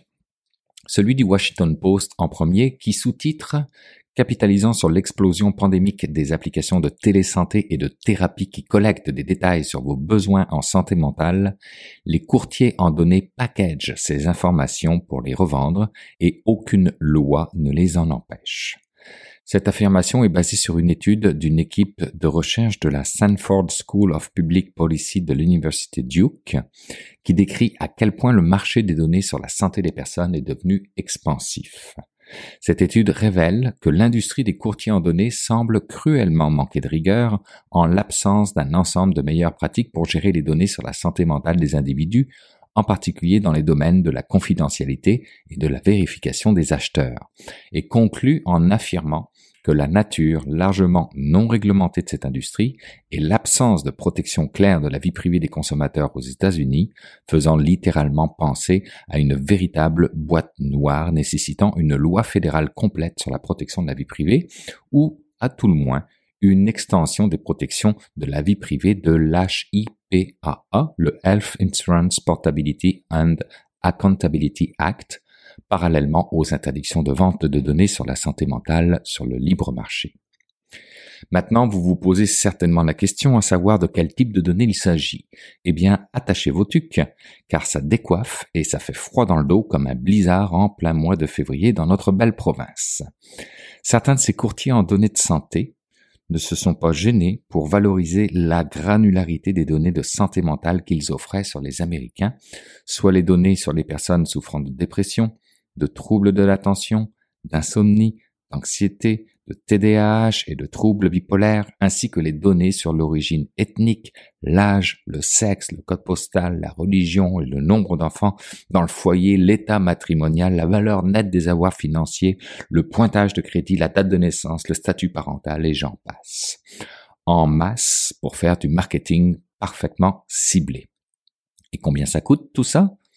Variable d'un courtier à l'autre, mais en gros, vous pouvez considérer que cela vaut 275 pièces pour 5000 comptes agrégés de données de santé mentale d'Américains, jusqu'à 75 000 ou 100 000 dollars par an pour l'accès par abonnement ou licence aux données.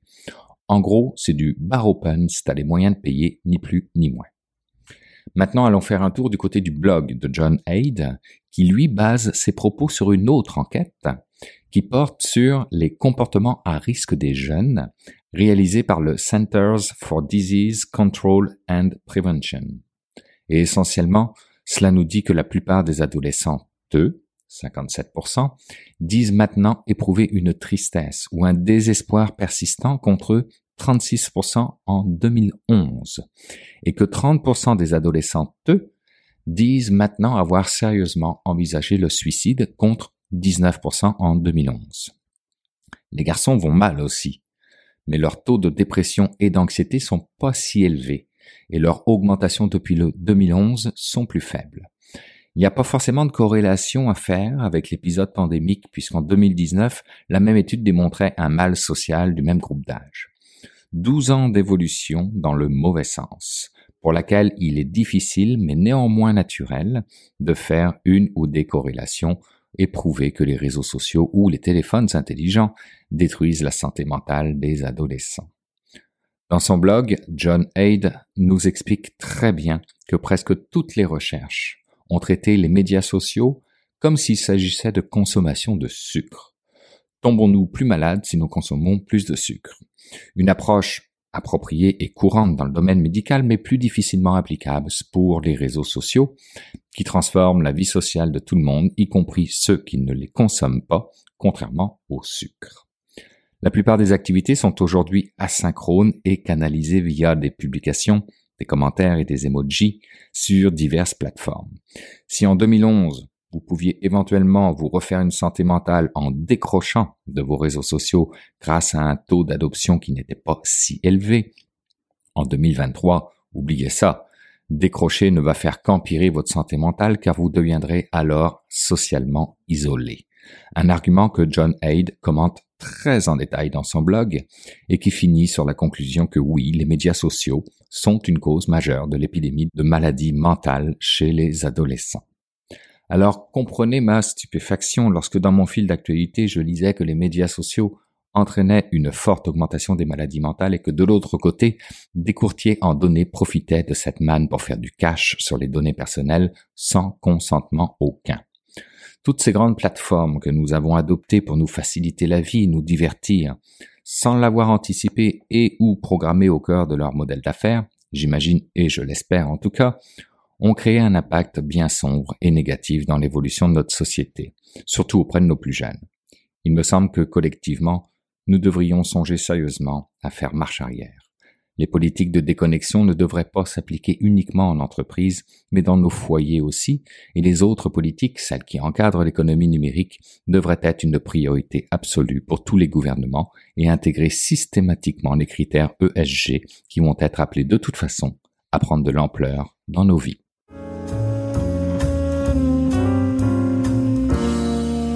Quand même, hein? vous conviendrez que parfois hasard fait bien des choses et nous conduit sur des chemins que nous n'aurions pas explorés autrement. Merci Stéphane Ricoul. Maintenant, c'est le temps d'aller faire un tour du côté de chez mon ami Jean-François pour parler UX. Bonjour Jean-François. Bonjour Bruno. Cette semaine, Jean-François, tu nous amènes à l'hôpital pour parler d'intelligence artificielle et d'innovation. Ben oui, effectivement, cette semaine, euh, j'ai rencontré Cathy Malas, qui est euh, la leader du pôle d'innovation et de l'intelligence artificielle au CHUM. C'est encore une belle preuve, tu sais, dans les, derniers mois, voire les dernières années, je le dis souvent dernièrement, hein, mais euh, il y a des choses qui finissent par se répéter un peu. Euh, on parle du débordement un peu, toutes ces méthodologies qu'on a appris à la dure dans le numérique. Ben, cette fois-ci encore, on a un super bel exemple de méthodologie euh, ben, qui ressemble beaucoup aux méthodologies UX, mais c'est pas que ça. C'est des méthodologies quand même toujours centrées sur l'humain, quand même toujours centrées sur le fait de, de faire des prototypes, hein, comme on l'a vu euh, dans d'autres exemples. Ben, ici au CHUM, ben, il y a quand même 17 000 employés. Euh, moi, personnellement, là, j'ai adoré faire cette entrevue avec Cathy Malas parce que on voit bien le dynamisme qu'il y a au CHUM. Moi, je, ne m'en doutais pas du tout, là, mais il y a des choses vraiment, vraiment positives qui ont lieu là-bas. Elle nous a donné un super bel exemple dans l'entrevue. Il y a de l'innovation, on applique des méthodologies, puis on apprend aussi, j'ai appris ça dans l'entrevue, que il y a une petite flamme qu'on peut allumer dans la tête des gens quant à, détecter à un moment donné le fait que ah, on a peut-être une idée qui pourrait être amenée en prototypage, qui pourrait être amenée à, être testée à petite échelle pour après ça être amenée à plus grande échelle. De ce fait, on, on économise l'argent dans ce temps-là. C'est fantastique comme méthode de, faire. Et, donc, ben écoute, je pense qu'on peut peut-être aller écouter l'entrevue avec Cathy. C'était vraiment, vraiment euh, très intéressant. Bon, ben Jean-François, allons-y à l'hôpital pour innover. Et puis merci pour cette entrevue qu'on va écouter à l'instant. Merci Bruno, à la semaine prochaine. Salut. Donc moi c'est Cathy, je suis clinicienne. Dans la première formation, je suis clinicienne, je suis orthophoniste, j'ai fait une maîtrise de recherche en orthophonie. J'ai pratiqué comme clinicienne au Sainte-Justine de 2007 à 2014. Clinicienne, chercheuse appliquée. J'ai toujours adoré la formation, donc professeur aussi à HEC, puis enseignante à l'ESPUM, à l'École de santé publique de l'Université de Montréal. Puis, ben, aujourd'hui, gestionnaire, euh, gestionnaire de l'innovation. J'ai commencé ça à Sainte-Justine de 2014 à 2018. Puis au CHUM, ben, mon rôle, c'est de diriger le pôle d'innovation, d'intelligence artificielle et de projet à la direction générale. À qui ça s'adresse, donc à l'interne? Euh, on va définir ce qu'on entend par l'innovation. Donc, l'innovation, c'est de se dire au quotidien, est-ce que je réponds aux besoins de mes clients?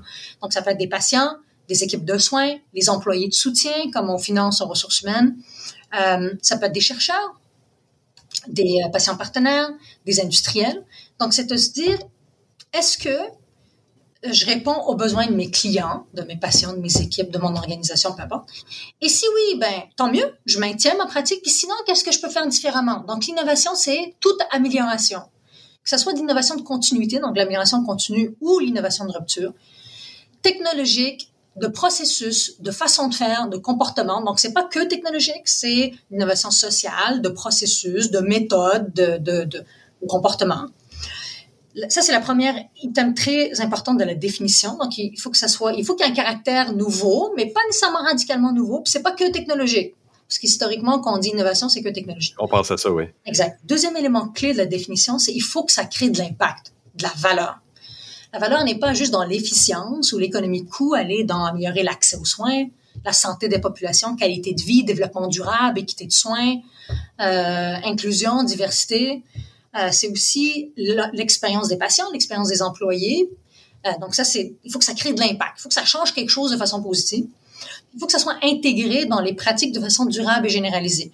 Donc, des, des résultats de recherche, c'est super. C'est de la génération de savoir.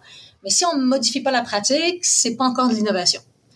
La même chose, une idée créative, c'est génial. Elle est sur un post-it, il y a un prototype. Mais si elle n'est pas intégrée puis que ça crée de la valeur dans les pratiques, c'est pas encore une innovation.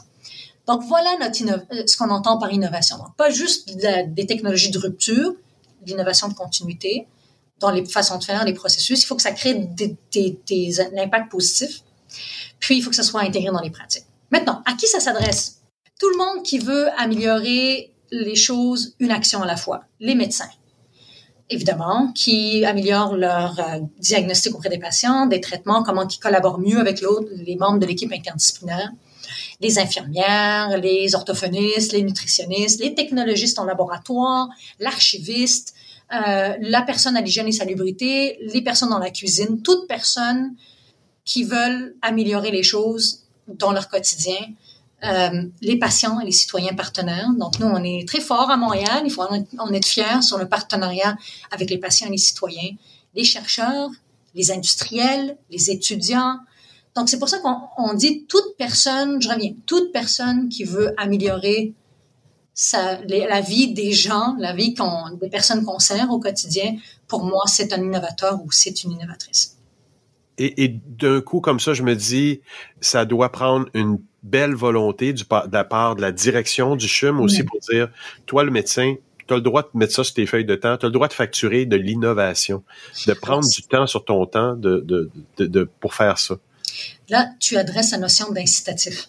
Alors, pour avoir une forte culture d'innovation en organisation, il faut des incitatifs. Le temps protégé pour innover est l'incitatif le plus important.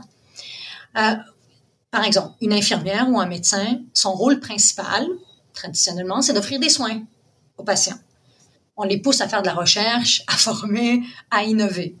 C'est beau, ils ont le goût, mais si on dit, ben, tu es légitimé, là je parle plus des employés, là, je reviendrai au médecin, tu es légitimé sur ton temps de travail, là, sur ton 35, 40 heures, là, de prendre du temps pour réfléchir à ce que tu fais, pour modifier ta pratique, pour expérimenter, pour faire des prototypes, expérimenter le prototype, t'ajuster.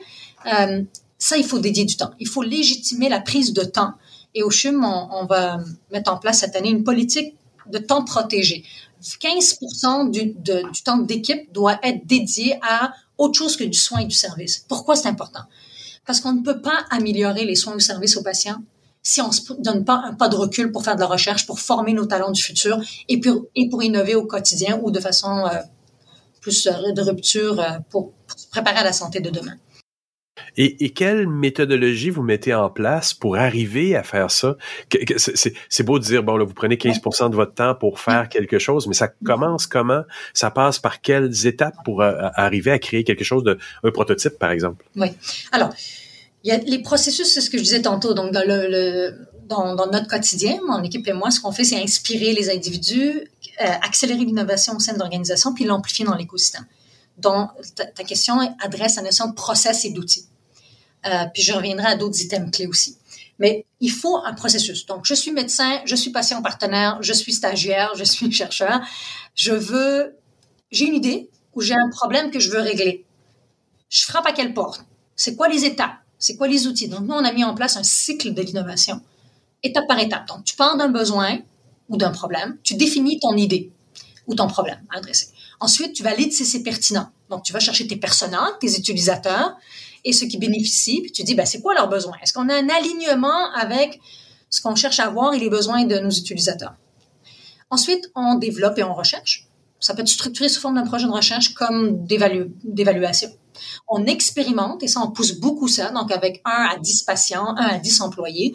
Est-ce que ma solution innovante, potentiellement innovante, améliore l'accès, améliore l'expérience patient ou l'expérience employée? Donc, on émet des hypothèses de valeur qu'on teste. Ensuite, si l'hypothèse de valeur est là, on implante à plus large échelle, 50, 100, 150, 1000 patients. On continue à mesurer les bénéfices, l'impact, puis s'il y a de l'impact systémique, ben on pérennise, puis on met à l'échelle.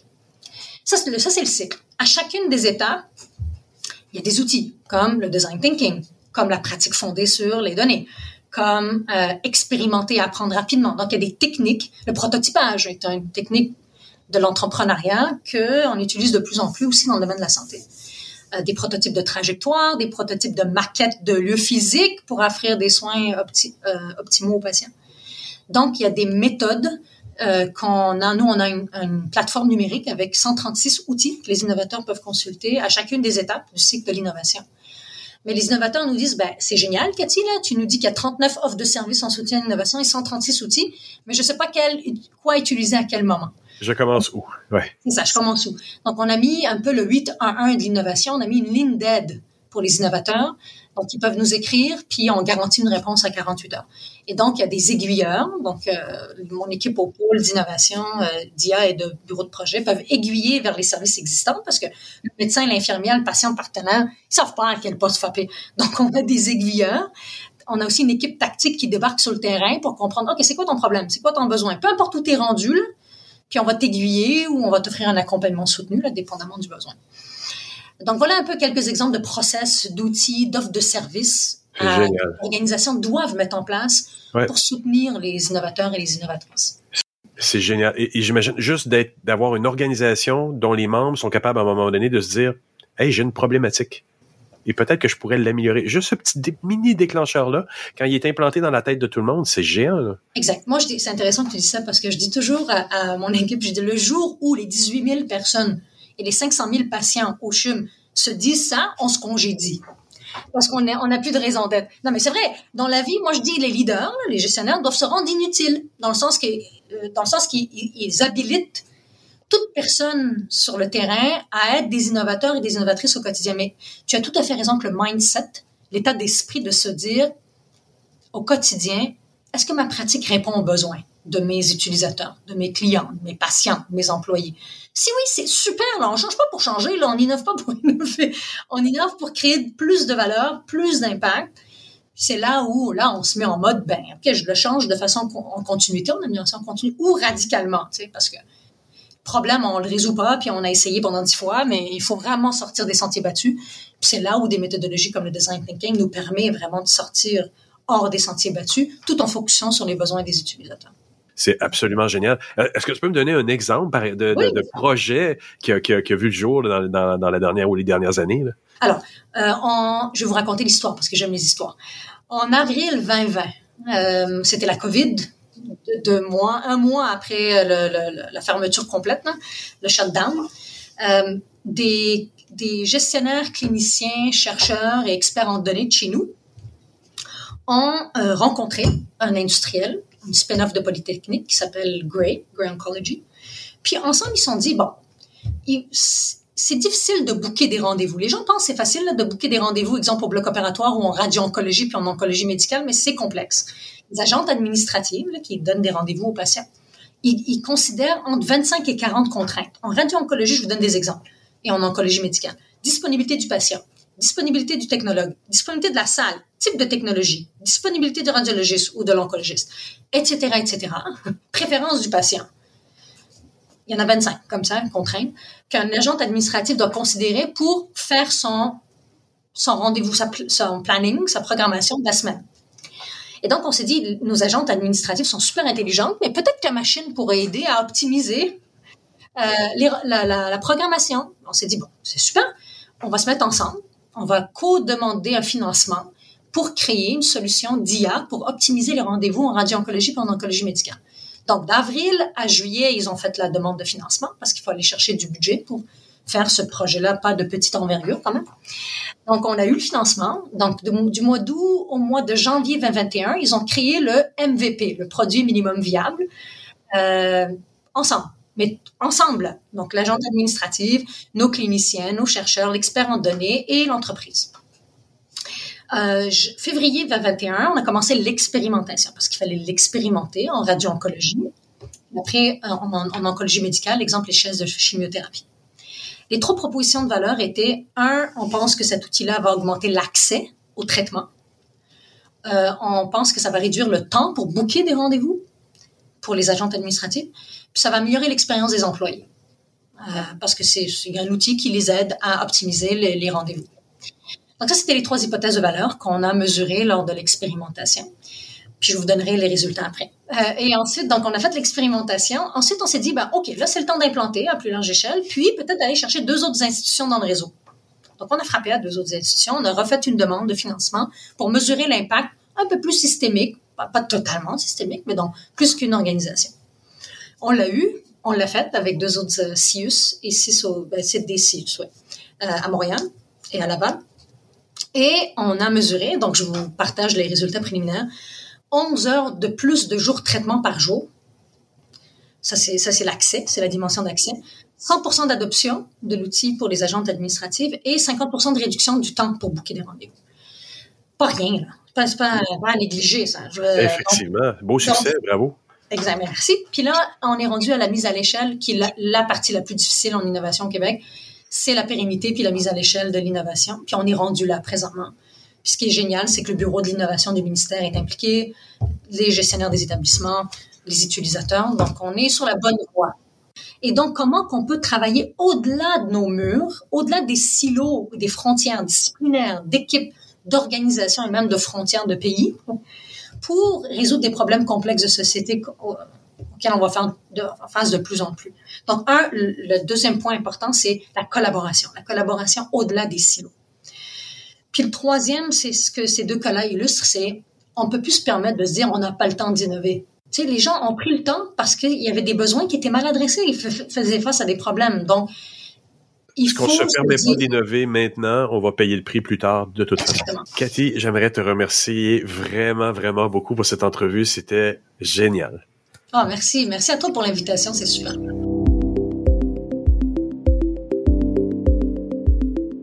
Eh bien, voilà, c'est ainsi que se termine cette édition de Mon Carnet. Merci à nos invités. Merci à Luc Dupont, Thierry Weber, Stéphane Ricoul et Jean-François Poulain d'avoir été présents cette semaine. Et puis, merci à vous d'avoir été présents parce que ça m'a fait très plaisir de vous accueillir et puis de passer ce bout de journée avec vous. On se donne rendez-vous vendredi prochain pour une nouvelle édition de Mon Carnet. Entre-temps, ben, vous passez, je souhaite, une excellente semaine et puis surtout, ben, portez-vous bien.